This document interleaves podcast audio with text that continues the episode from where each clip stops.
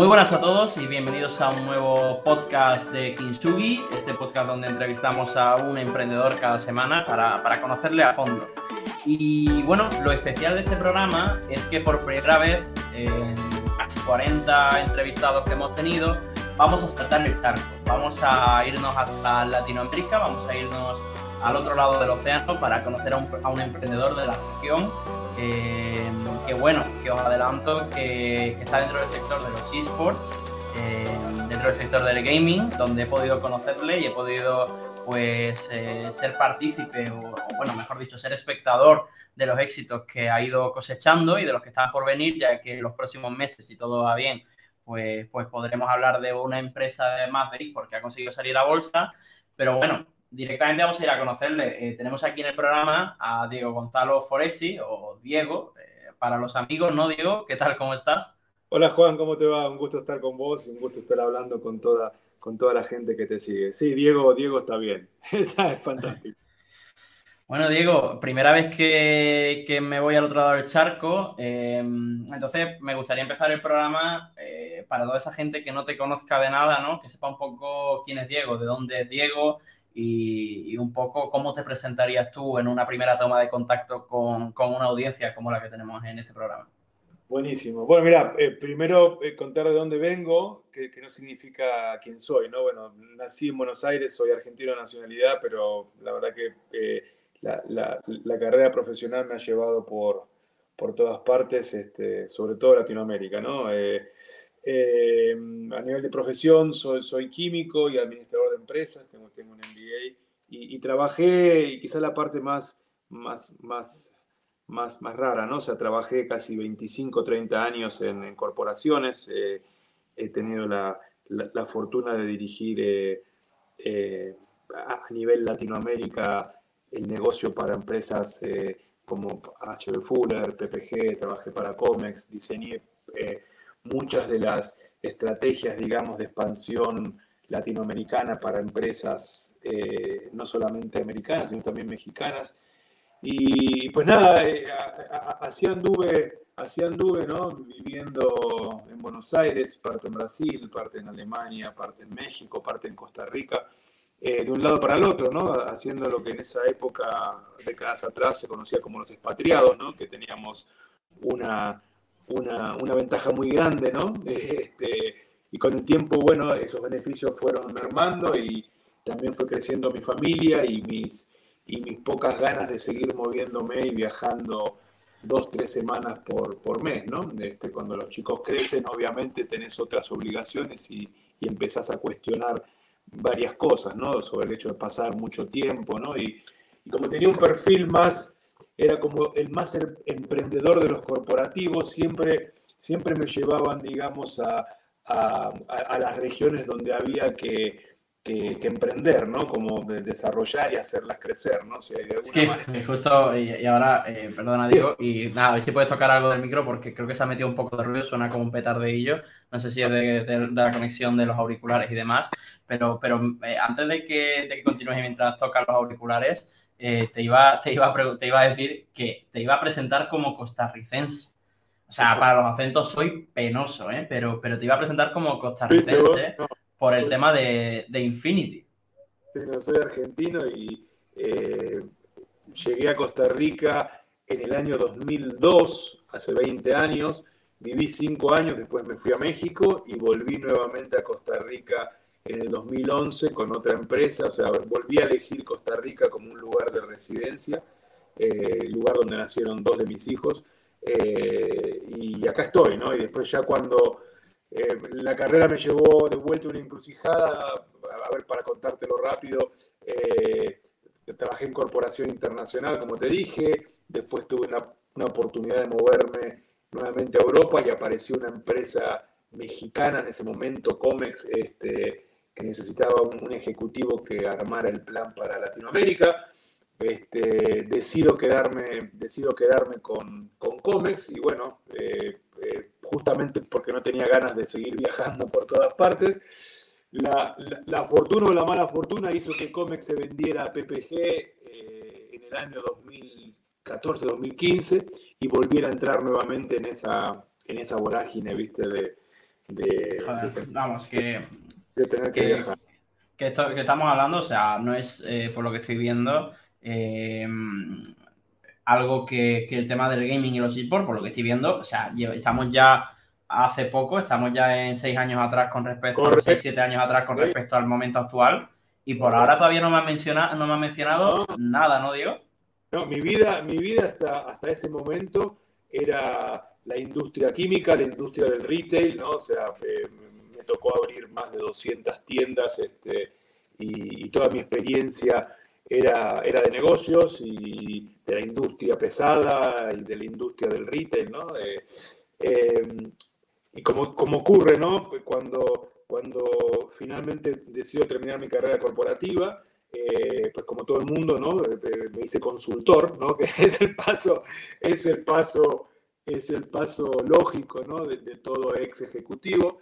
Eh, me tocó, eh, pues, hice consultoría con dos empresas también internacionales y en una de esas, yo estaba de viaje, recuerdo esto muy bien, eh, me llama un amigo común nuestro, Nicolás, yo estaba en Chicago, me acuerdo. Qué grande, qué grande, qué grande, qué grande Nicolás. Este, bueno, entonces, estaba en Chicago, me llama, me llama Nicolás y me dice, mira, tengo tengo un, tengo un cliente que, me vino a buscar y que, conocí que está necesitando una asesoría para armar un plan de negocios para aplicar a un cupo para un torneo de esports. Me dice, ¿sabes lo que son los esports?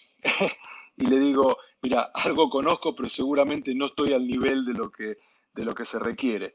Yo justo tenía que, hacer unos viajes justo por España y por, y por China, ¿no? en, los meses siguientes le dije, mira, Nico, dame, dame un par de meses que yo eh, tengo que hacer unos, unos viajes y, voy a averiguar un poco de qué se trata todo esto fuera de, fuera de Latinoamérica para ver si, si, claramente hay, hay, hay una oportunidad de, de, hacer algo con él. ¿no? Mientras tanto, arrancamos, por supuesto, con, con toda la documentación y asesoría ¿no? de lo que necesitaba Paul, Paul Venegas, que es el fundador de Infinity, para, para, este proyecto, que básicamente consistía en armar un, un, plan de negocios para aplicar a un cupo en la Liga Latinoamericana de League of Legends que se iba a unificar. Esto es en el año 2018. Pleno Mundial de Fútbol, la previa, principios de año fue esto. Eh, voy a China, siempre cuento esta, esta anécdota porque es muy, muy interesante. Estoy, recuerdo, caminando, digamos, por las calles principales de, Beijing y veo eh, enormes, ¿no? Este, afiches gigantes de Messi, de Ronaldo, ¿no? Previo al Mundial, este, de los equipos de fútbol y al lado el equipo campeón de, League of Legends, ¿no? De, China. Digo, caramba, ¿no? Esto es, esto es algo serio, ¿no? Estamos hablando de, inversión en, en, en publicidad y marketing de las marcas, digamos, al mismo nivel que el fútbol voy a España eh, y tengo la fortuna de ver, creo que fue una semifinal o un partido ahí en, Madrid, en, el Palacio. Del, Mundial de League of Legends, justo. No, era, e, e, era la LEC. Era, ah, eh, vale, entonces era la LCS Europea, el partido de Schalke 04 contra Fnatic. Sí, fue un partido, sí, e, era un partido sí, era, era, era, la final entonces de la, de la Liga Europea que enfrentaba a Fnatic contra, contra el Schalke 04 en aquel momento, que fue el último partido que se jugó eh, así en presencial, o sea, de la, fue el último partido de la LCS antes de, de llamarse LEC, de hecho. Ok, ok, bueno, fue, fue ese partido. Este, y este, estaba con un, con un amigo, me acuerdo, y, no podíamos creer lo, lo, que, lo que pasaba ahí adentro, ¿no? La gente para entrar, el fanatismo, ¿no? La, la, la, e, e, el amor que había por el, por el juego, ¿no? Y cómo apasionados por lo que pasaba ahí. Recuerdo que había ido a ver un partido también de, fútbol en, el Bernabéu y, no se vivía, digamos, la, la, euforia que viví en, ese, en el Palacio, ¿no? Entonces, nada, me volví acá a Latinoamérica y le digo, mira, Nico, eh, eh, en Europa y en Asia esto, es, eh, está explotado. Le digo, acá no había una sola marca, ¿no? que solamente las marcas endémicas estaban metidas y con muy poco dinero. mira, yo calculo que Latinoamérica va a llevar por lo menos 5 o 7 años hasta que, hasta que tengamos el nivel de inversión ¿no? y de negocio. Pero bueno, nada, ayudamos a Paul, presentamos el plan de negocio, nos dieron el cupo, ¿no? Y Paul necesitaba en ese momento también este, eh, capital, ¿no? Para, para, hacer toda la movida, era mover todo el equipo y la estructura para, para, para Santiago de Chile, me acuerdo. Eh, y decidimos entrar como inversores, ¿no? A los, a los cuatro o cinco meses eh, terminamos comprando una participación importante de Infinity y lo que arrancó como una consultoría, pues terminó siendo una, una, una inversión y un, y un, trabajo completo, ¿no? Yo previo a eso tenía emprendimientos, o sea, pero siempre eran como, como secundarios a, a, a mi trabajo principal, ¿no? Y, y, más que nada mis funciones en esos emprendimientos eran o de inversiones o de armado de planes de negocios, ¿viste? Eh, un emprendimiento de turismo tuve en Argentina, una cervecería artesanal en Chicago, que todavía, que todavía la tengo, con, con un amigo, un negocio de micro de microfinanzas en, en, México. O sea, pequeñas cosas, digamos, como para, digamos, de alguna manera este, satisfacer esa, esa, esas ganas de, de, poder diseñar, ¿no? Porque la vida corporativa es fantástica, pero, pero es muy, muy estructurada, ¿no? Este, y si bien yo siempre tuve puestos, digamos, de desarrollo de negocios y de, y de dirección ejecutiva, eh, no es lo mismo, ¿no? Este, no te voy a mentir que a veces se extraña un poco la, la tranquilidad y, la, y las certezas que te da eso, te iba a decir porque es que al final, Diego, aunque sean pequeños negocios, ¿no? Que parece que los digas como... O sea, entiendo que son negocios a los que tienen mucho cariño, pero lo, lo, has dicho como si fuese algo fácil, ¿no? tener, tener una cerveza artesanal en un sitio, un servicio de microfinanza en otro sitio. Es decir, además, eh, con una particularidad tan grande como la de Latinoamérica, que lo tienen negocios en países que aunque tengan muchas semejanzas eh, entre sí, son distintos y tienen una política y una economía totalmente diferente, ¿no? Entonces entiendo que esto eh, también es un reto, ¿no? Es decir, tener un negocio en México y otro en Argentina, aunque sean países que comparten idioma, serán mundos totalmente diferentes con realidades totalmente diferentes, ¿no? Es una locura, es una locura. Latinoamérica es un es una caja de Pandora, ¿no? En, algunas cosas, sobre todo jurídicamente, ¿no? Y, a nivel inversión, eh, tenés esta, esta, esta permanente, digamos, este, eh, eh, falta de certezas, ¿no? cambian las reglas, cambian, las, cambian los impuestos, cambian las condiciones de importación, exportación, etcétera. ¿no? Si la verdad que es, es complicado, pero, a ver, por otra parte te dan un ejercicio increíble, ¿no? Porque, porque te preparan para cualquier cosa, ¿no? Nosotros, yo siempre digo que, que los ejecutivos latinoamericanos están preparados para, para cualquier guerra, ¿no? Porque básicamente gente que está permanentemente viviendo en esto que se llama el mundo buca, ¿no? Este, en donde está, viste, no tenés, es completamente ambiguo, este, eh, entonces, mira, la verdad que eh, fueron experiencias buenas y malas, como tú decías al principio, ¿no? O sea, eh, eh, el, el, de turismo en, Argentina, pues, eh, funcionó un tiempo y después, obviamente, este, tuvo que cerrar por, por, motivos financieros. El de México todavía funciona. La, la cervecería anda muy bien ahora. Este, estamos por abrir un restaurante, calculo que el año que viene allá. Este, y, y nada, son esas cosas que que al menos me da la satisfacción de poder viajar una vez cada tanto, ¿no? Y, y, salirte un poco del, de, la vorágine, ¿no? En la que estoy metido ahora, que es estar en el mundo de, videojuegos, que vos sabés bien, Juan, que es 24-7, ¿no? O sea, esto no, te da tregua. Es el, es el peor, es el peor en el que has entrado, sí. O sea, el peor en cuanto al volumen de trabajo que tienes. Y Diego, ¿cómo le explica, cómo, cómo explica a alguien como tú a sus hijos a qué se dedica? porque siendo tan pequeños, tan jóvenes, bueno, ya algunos será más mayor, ¿no? Pero cuando son sobre todo pequeñitos, eh, ¿cómo, se lo explicas? Porque si le empiezas a decir todos los negocios que tienes en marcha, eh, lo dejas confundido, ¿no? Entonces, ¿cómo, ¿cómo, le explica Diego a su hijo o a, su, o a sus hijos a qué se dedica papá?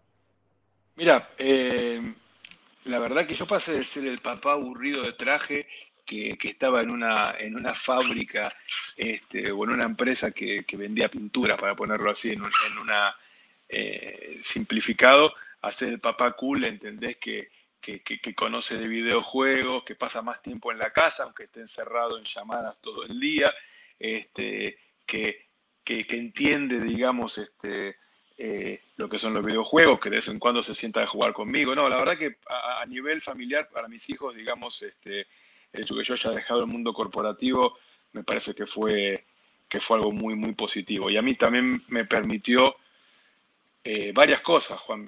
La primera es eh, desaprender todo lo que, había, lo que había aprendido en esos 25, 25 años de carrera. ¿no? yo tuve que desaprender todo y aprender todo de vuelta, ¿no? desde el trato con, con el personal, desde la forma, digamos, de interactuar, desde la forma de dirigir una empresa, la verdad que es completamente distinto.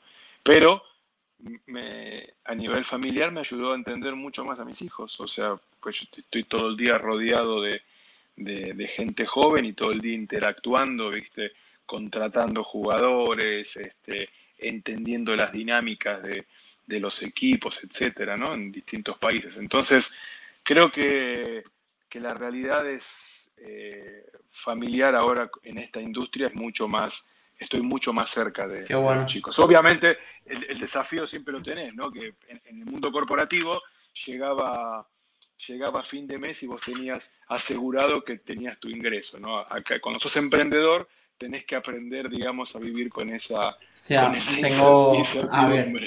tengo, tengo, mucha, tengo mucha menos experiencia que tú, pero llevo yo llevo trabajando desde los 18, Diego, tengo 25 años ahora mismo y todavía nunca he sabido medir cuánto voy a cobrar a final de mes. O sea, llevo 7 años trabajando, eh, incluso meses en los que no he ganado nada, que, que por la pandemia he generado pérdidas eh, pero nunca he sabido determinar con certeza cuánto va a entrar en mi cuenta a final de mes, lo cual es muy positivo a veces porque aprendes a vivir con muy poco eh, y, aprendes a vivir al mínimo, ¿no? Ante la incógnita de cuánto vas a ganar eh, y eso te permite ahorrar, pues, de otra forma, pero también pasándolo muy mal, ¿no? En ciertas épocas donde, donde bueno, pues los ingresos no, no llegan a lo mínimo que necesitas, pero...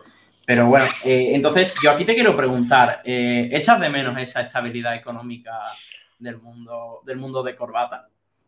Mira, a, veces sí, te voy a ser completamente honesto, a, veces sí. Sobre todo, viste, eh, a ver, hay momentos como por ejemplo irte de vacaciones, ¿no? En el cual vos te ibas de vacaciones, te ibas de vacaciones, ¿no? Este, eh, ahora es distinto, ¿no? Porque, o sea, ahora no paras nunca, ¿no? Eh, y, y, claro, o sea, cuando vos tenés vos tenés un ingreso asegurado, pues la forma en la que planificás tu vida es distinta, ¿no? Porque obviamente está muy ligado a esa, a esa, eh, a esa certeza, ¿no? Que te da tener tu cheque a fin de mes, ¿no? Entonces planificás de una manera distinta, ¿no? Eh, pero nada, o sea, me parece como que ese es el, desafío grande. Y después, después tenés responsabilidades distintas, ¿no? O sea, si bien yo eh, en el mundo corporativo era responsable de una enorme cantidad de familias ¿no? Eh, con mis decisiones, eh, en el mundo del emprendedor sos responsable, pero sos responsable de,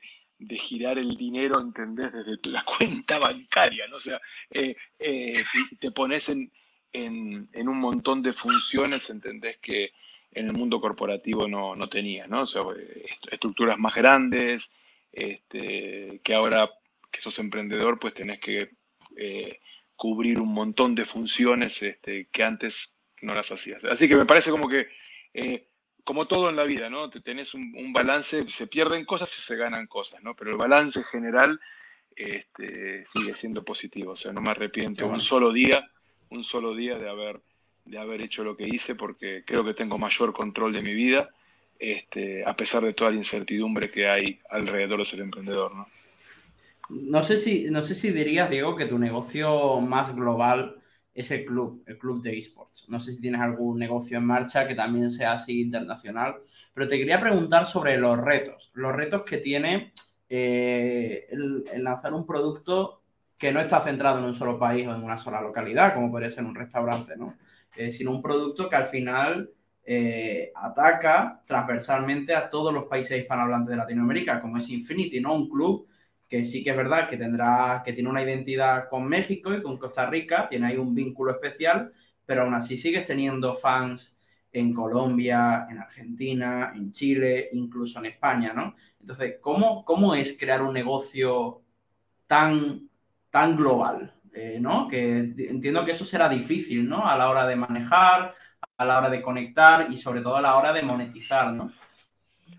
Sí, sí, de hecho, eh, Infinity es el que yo considero mi negocio, ¿no? O sea, es el, al que le dedico, te diría casi el 80-90% de mi tiempo y es en el que estoy todo el tiempo pensando, digamos, este, eh, cómo, cómo hacerlo crecer, cómo, cómo sacar a flote, etcétera, ¿no? O sea, eh, el resto de mis negocios son, son eh, negocios de, inversor, en donde, en donde ocupo un puesto, digamos, en las mesas ejecutivas, ¿no?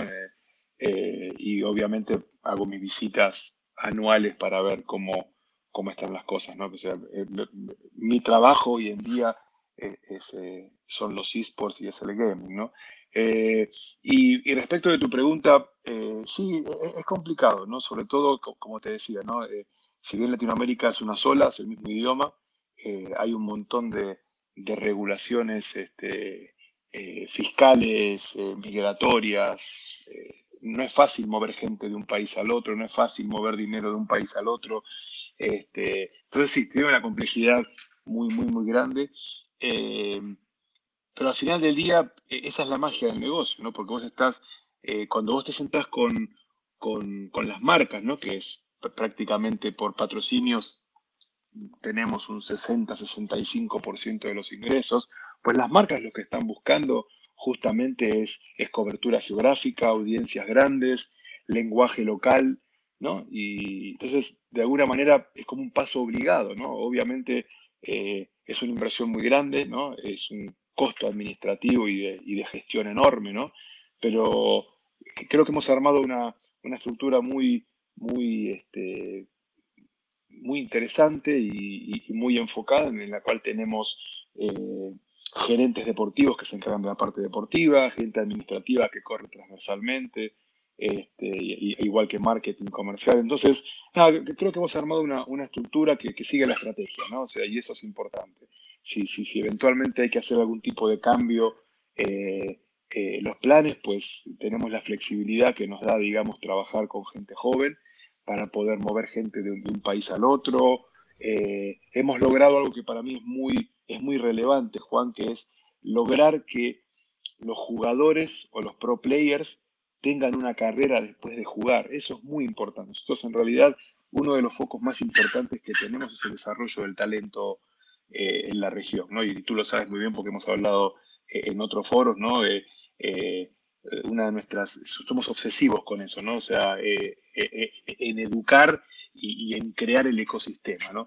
Y tenemos tres ejemplos de exjugadores nuestros que hoy en día son manager uno, country manager en Perú el otro, este, uno que salió, digamos, de, de jugar LOL, ahora es manager de Dota, imagínate vos, ¿no? La, y eso tiene mucho que ver con, la, con las posibilidades que entiendo que podemos generar este, en, talento que, tiene competencias más, este, más grandes que, solamente jugar, ¿no? O sea, identificamos gente que puede, que puede tener este, otras funciones y, y, lo formamos, ¿no? Creo que esa es una de las cosas más, más bonitas que, que tiene, que tiene esta industria y en general ser emprendedor, que es ver cuando, cuando tus empleados este, o tus ejecutivos, digamos, empiezan a volar solos. ¿no? Para mí no hay, no hay satisfacción más grande. ¿no? Me pasa igual en el Gaming Center, ¿no? que es cuando, cuando el lugar ya dejó de ser nuestro y es de la comunidad, ¿no? y la comunidad lo, lo maneja, ¿viste? es como cuando todo tiene sentido, ¿no? porque uno no puede estar todo el tiempo microgestionando todo, ¿no? O sea, el trabajo nuestro es, es armar... Eh, pero, yo creo que eso te lo da la madurez, o sea, yo creo que eso te lo da, o sea, esa visión que tú estás plasmando ahora mismo, que es una visión de la que todos podemos aprender un montón y espero que todos los oyentes valoren, porque yo la verdad que me estoy quedando, yo no sabía todo lo que estás contando, yo no tenía ni idea, yo solo conocía tu faceta Infinity, creo que eso de evitar el micromanagement es algo que te lo da toda esa experiencia que tú acumulas de antes, Diego. O sea, algo que, has aprendido, porque al final lo normal cuando uno emprende por primera vez es tener un afán de control increíble. Es decir, es el de el querer controlar hasta qué hace el diseñador gráfico, hasta qué tuitea el community manager. O sea, entonces yo creo que eso te lo da mucho la madurez. No sé si estás de acuerdo conmigo. Sí, e, e, es que es imposible, es imposible tratar de controlar todo. Yo tengo en mi equipo gente que todavía tiene tiene esa visión de, controlador de todo y, te desgasta, te desgasta y hace que, el equipo no crezca, ¿no? Eh, desafortunadamente, eh, el, mayor...